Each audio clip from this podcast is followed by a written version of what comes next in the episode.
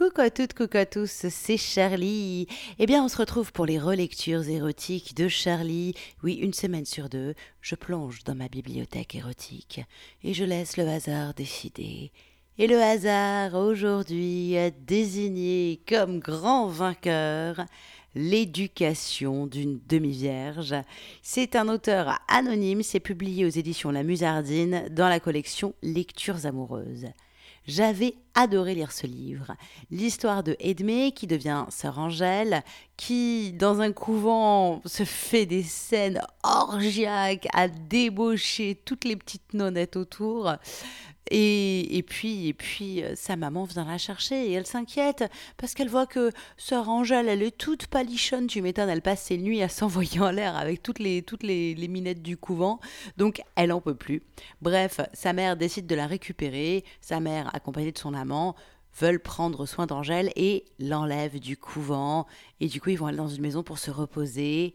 Sauf que ça va continuer. Ce que j'aime dans cette, euh, dans cette écriture et dans ce bouquin, c'est qu'il y a des choses absolument cochonnes à souhait, euh, qui heurtent la morale en tout point, mais qui sont écrites d'une manière tellement jolie, tellement naïve. C'est un bonheur. Alors, pour réécouter les précédents extraits de L'éducation d'une demi-vierge, rendez-vous sur mon site, bien sûr, lec.charlie-liveshow.com. Là, vous pourrez entendre la première lecture. Et là, nouvel extrait, puisque c'est la relecture. Donc on va un peu plus avant, j'ai commencé à vous raconter le truc. Donc Angèle, elle est sortie du couvent, que sa mère la récupère, plif plaf plif plaf. Du coup, ils sont dans une maison, et parce qu'il faut que la petite, elle reprenne des forces. Allez, c'est parti pour un nouvel extrait. La fillette était réellement affaiblie et avait besoin de grand air et d'une vie confortable. Daniel les aimait trop, elle et sa mère, pour faire aucune tentative amoureuse sur elle jusqu'à son parfait rétablissement. Et, à part les premiers baisers où les trois bouches eurent du mal à se séparer, il fut convenu que non seulement on laisserait Edmé tranquille, mais que Lucienne elle-même et son amant éviteraient devant elle toute démonstration amoureuse et coucheraient dans des chambres séparées. Ce fut donc d'abord une vie tranquille et patriarcale, égayée par des promenades et des causeries où Lucienne mit sa fille au courant de sa vie nouvelle. Edmé, interrogé, dut faire à sa mère des demi-aveux, se réservant de lui raconter un peu plus au fur et à mesure des événements. Sa santé se rétablissait à vue d'œil. Des repas abondants, des repos prolongés, entrecoupés de promenades sans fatigue, eurent vite raison du mal, et au bout d'un mois, la fillette, le sang aux joues, avait reconquis sa robustesse et sa gaieté. Daniel, de son côté, trouvait le temps long. Ce robuste mâle, mis en quarantaine, avait des poussées de sang qui le portaient à se jeter sur les deux femmes pour satisfaire ses désirs. Lucienne avait aussi des démangeaisons entre les cuisses, et la fillette n'eût pas demandé mieux que de se livrer à quelques exercices amoureux. Et ce fut ce qui rompit les chiens. Elle fit part à sa mère de son étonnement de ne pas lui voir faire l'amour avec son cher Daniel. Celui-ci, présent, sauta sur l'occasion. Euh, cela t'intéresserait de nous voir? Eh bien, tu vas être satisfaite. Ce disant, il prit Lucienne dans ses bras, l'assit sur ses genoux, et sa main se faufila sous les jupons qu'il releva, mettant à découvert les jambes de sa maîtresse.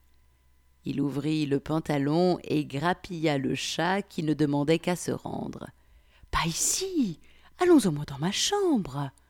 On y fut vite, et dès la porte fermée, Daniel se mit à dévêtir Lucienne devant sa fille, dont les yeux brillaient de luxure. Lorsqu'elle fut à poil, Edmé joignit les mains. Oh maman, que tu es belle Et tout émue, elle alla se jeter dans ses bras en cachant sa tête sur son épaule et baisant le cou rond et blanc. Fini, tu me chatouilles.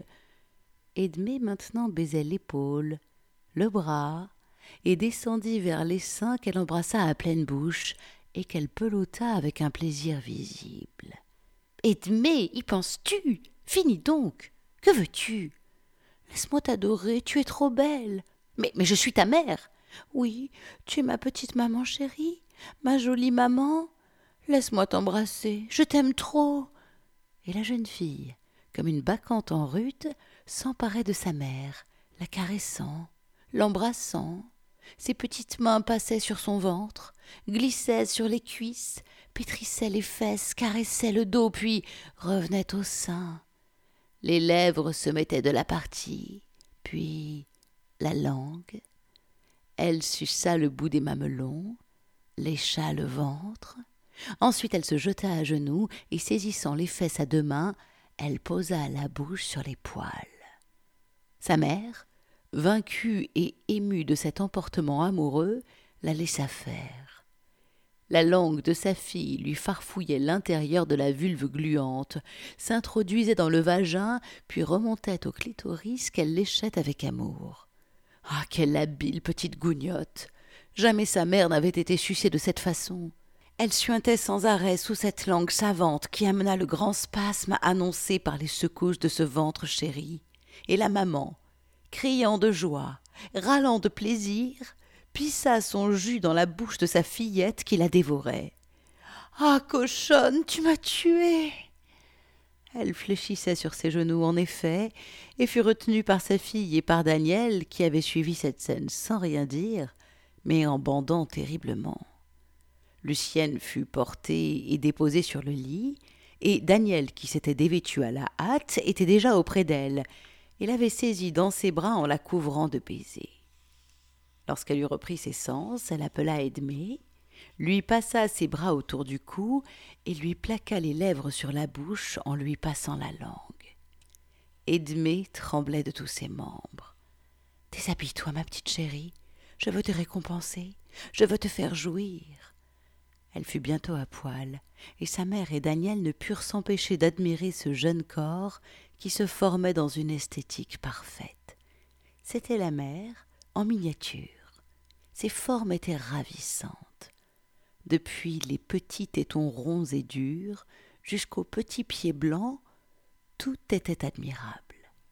Sa motte s'était fournie de poils fins et touffus de couleur blond fauve. Ses cuisses rondes et blanches dominaient des jambes fuselées d'un dessin irréprochable. La taille fine et cambrée soulignait le développement des fesses déjà grosses, dont la peau blanche et satinée tentait les lèvres et appelait la furie des baisers. Après s'être laissée admirer, elle sauta sur le lit d'un bond et, sur l'indication de sa mère, qui s'était mise à la renverse et les jambes écartées, elle prit en rougissant le membre gros et dur de Daniel, le caressa légèrement des doigts, et son propriétaire s'étant mis en position, elle l'introduisit elle-même dans le con maternel. Ensuite, toujours sur les indications de sa chère maman, elle l'enjamba et descendit ses fesses sur son visage, le mimi à portée de la bouche. Mais tu es toute mouillée, chérie. Tu es inondée jusqu'aux fesses. Tu as donc joui? Oui, petite mère, j'ai joui deux fois en te faisant minette. Oh, la petite cochonne Et la langue maternelle farfouilla la fente virginale, tandis que Daniel baisait cette incomparable amoureuse en pigeonnant la bouche de la fillette qui était tournée de son côté. Cette dernière partit la première en pissant sa jouissance dans la bouche de sa maman et laissa aller le cul sur son visage. Sa mère, excitée au-delà de toute expression, donna un violent coup de ventre, et l'outil de Daniel, sucé et comprimé, cracha dans ce vagin en chaleur des flots de sperme. Puis tous trois, pêle-mêle, s'affalèrent sur le lit. Lucienne en était donc arrivée à s'affiser sa fille. Emportée par la passion, disons le mot la cochonnerie, elle succomba à l'aspect vicieux de sa fille, la chair de sa chair, et c'est sans honte, avec un emportement frisant la démence, qu'elle l'avait léchée, sucée, buvant avec délice la cyprine qui suintait dans son con mignon. Elle qui s'était refusée aux autres femmes et qui, sauf une fois étant un peu grise, avait toujours repoussé les caresses saphiques, elle venait d'éprouver un bonheur surhumain en tétant le bouton de la fillette et en aspirant le jus.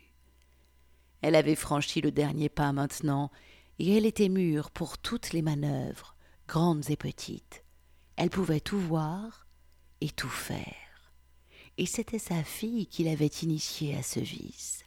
Sa fille qui, gougnotte débauchée par Lucie, s'était perfectionnée au couvent dans ce vice charmant, et qui n'aurait pas pu se passer de femme maintenant, pas plus que de manger ou de boire. C'était cette gamine qui était tombée en extase devant le corps maternel qu'elle avait peu apprécié autrefois, faute de comparaison. C'était cet enfant de dix-sept ans qui, se jetant sur ses cuisses, lui avait appris la divine douceur d'une langue féminine, lui avait enseigné la surhumaine volupté de l'inceste. Elle voulait en retour lui donner du bonheur. Elle ne songeait plus ni à sa santé ni à rien. Elle ne pensait qu'à une chose, la faire jouir, se repaître de ses joies. Soulevée sur un coude, elle la contemplait couchée de trois quarts, les yeux à demi fermés, le dos creusé et les fesses ensaillies. Elle y portait une main, et la fillette tressaillit à ce contact. Elle leva les yeux sur sa mère et sourit. Alors cette dernière, se levant tout à fait, la prit dans ses bras, la contemplant avidement, puis les baisers tombèrent comme un vol de papillons sur les yeux, dont la langue léchait les bords, le nez, la bouche, où les langues luttèrent d'habileté à la caresse. Les aisselles odorantes où se montraient chez Edmé quelques poils courts furent visités les pointes roses des nénés mignons se dressèrent sous la succion maternelle, puis les baisers lavèrent le ventre et les cuisses, et la fillette retournée sur le ventre, le visage de sa mère s'affala sur les fesses, où il resta immobile pendant quelques secondes. Puis, sous l'action des mains impatientes et fiévreuses, les globes s'écartèrent, la croupe se bomba, et une langue avide fouilla l'anus, pénétrant de toute sa longueur en arrachant à l'opéré des cris de joie. La goulue prosternée sur le cul virginal ne pouvait se rassasier. Elle suçait, léchait, mordait, et de temps en temps passait en dessous une langue longue et large qui essuyait l'humidité amenée par une jouissance continue. Daniel dégustait en gourmet cette scène érotique. Il se gardait de dire un seul mot qui aurait pu les éveiller de cet état passionnel, presque hystérique. Du reste, il savait bien qu'il aurait son tour. Cependant son braquemar, raidi par ce spectacle, demandait sa pâture, et Lucienne était bien placée pour le recevoir en levrette. Il commença doucement des feuilles de rose, puis, voyant le con inondé, il y introduisit son membre enflammé qui pénétra jusqu'à la matrice. Lucienne, affolée, donna de grands coups de cul au ventre de son amant, qui la branlait tout en manœuvrant. Aussi ce ne fut pas long, et la queue comprimée dans le con en chaleur lança un jet bouillant qui fit bramer de plaisir l'amante éperdue. Et cette fois encore, tous trois roulèrent anéantis les uns sur les autres. Revenus à eux, ils firent une toilette intime dont ils avaient plus que besoin, et ils se retrouvèrent de nouveau sur le lit, enlacés.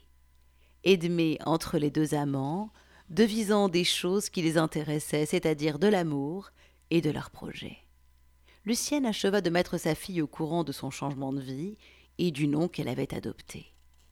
C'est gentil, Lucienne. Tu as une bonne idée, et cela me rappellera Lucie. Oh oui, tu peux en parler de ta Lucie. Sais-tu où je l'ai vue avant de venir ici? Je te le donne en mille. Eh bien, je l'ai rencontrée chez ce mauvais sujet qui est en train de te sucer un aîné en ce moment. Elle est venue m'ouvrir la porte avec un peignoir qui ne tenait pas sur ses épaules et sous lequel elle n'avait qu'une chemise. Encore, je n'en suis pas bien sûre. Edmé fit entendre un rire perlé. Grand cochon, tu te l'as envoyée Tu l'as baisée Non, elle est encore demi-vierge. Alors que lui as-tu fait? Je lui ai fait ce que je t'ai fait déjà, et je vais te refaire tout à l'heure. Je l'ai branlé, léché, tété, sucé devant et derrière, et elle m'a sucé la queue. Cochon, tu bandes en souvenir. J'ai peine à la tenir dans ma main. Et tu voudrais encore sa bouche dessus? Tiens, je vais la remplacer. Tu me diras si je fais aussi bien. Ne mords pas. Là, oui. Oh, c'est bon, ta petite languette sur mes couilles. Apporte-moi ton cul en soixante-neuf. Je veux te manger. La mère suivait d'un œil attendri les ébats de sa fille, qui pouvait rivaliser avec elle de lubricité. elle lui fit des pattes d'araignée dans le dos et sur les fesses, où elle finit par appliquer sa bouche en se branlant elle-même. Edmé jouit deux fois, et elle s'épanchait pour la seconde fois sur la langue de Daniel, lorsqu'elle reçut dans sa bouche le jet de sperme qui arriva à flot. Elle le têta jusqu'à la dernière goutte, et s'en fut se rincer la bouche. Cette fois-ci, leur force était épuisée. Ils s'habillèrent en remettant à plus tard la suite de leurs exploits. Eh bien voilà, c'était donc un nouvel extrait de L'éducation d'une demi-vierge. Alors attention, un demi-vierge, euh, je peux vous dire que ça ne l'empêche pas de s'envoyer en l'air dans tous les sens. Donc Edmé, qui était devenue sœur Angèle, qui redevient Edmé, et une fois qu'elle retrouve sa mère et son amant, eh ben, qui continue. Décidément, cette petite est perdue, totalement perdue dans l'univers de la luxure et du vice. En tout cas, ce livre est un vrai plaisir à lire. C'est extrêmement bien écrit avec un côté naïf, coquin, gentil. C'est voilà, c'est un régal. Et en même temps, ça vient en plein pour titiller pas mal de tabous, l'inceste, la religion. On y va, c'est parti, mais de manière délicate et très gentille. Si vous voulez vous aussi lire ce livre, ça se lit d'une traite. Vous allez vous régaler. C'est l'éducation d'une demi-vierge. C'est un auteur anonyme et c'est paru aux éditions La Musardine dans la collection Les lectures amoureuses. De toute manière, vous avez tous les liens pour vous offrir ce livre sur mon site lec.charlie-liveshow.com. C'est là aussi que vous pouvez retrouver tous mes précédents podcasts de lecture érotique et les premiers extraits que j'avais lus de ce même ouvrage, L'éducation d'une demi-vierge. Voilà, voilà. Eh bien, cet épisode est terminé. Oui, c'est vrai, ça touche à sa fin. Alors, vous pouvez reprendre une activité normale et moi je vous dis à très très vite. Ciao, ciao, ciao.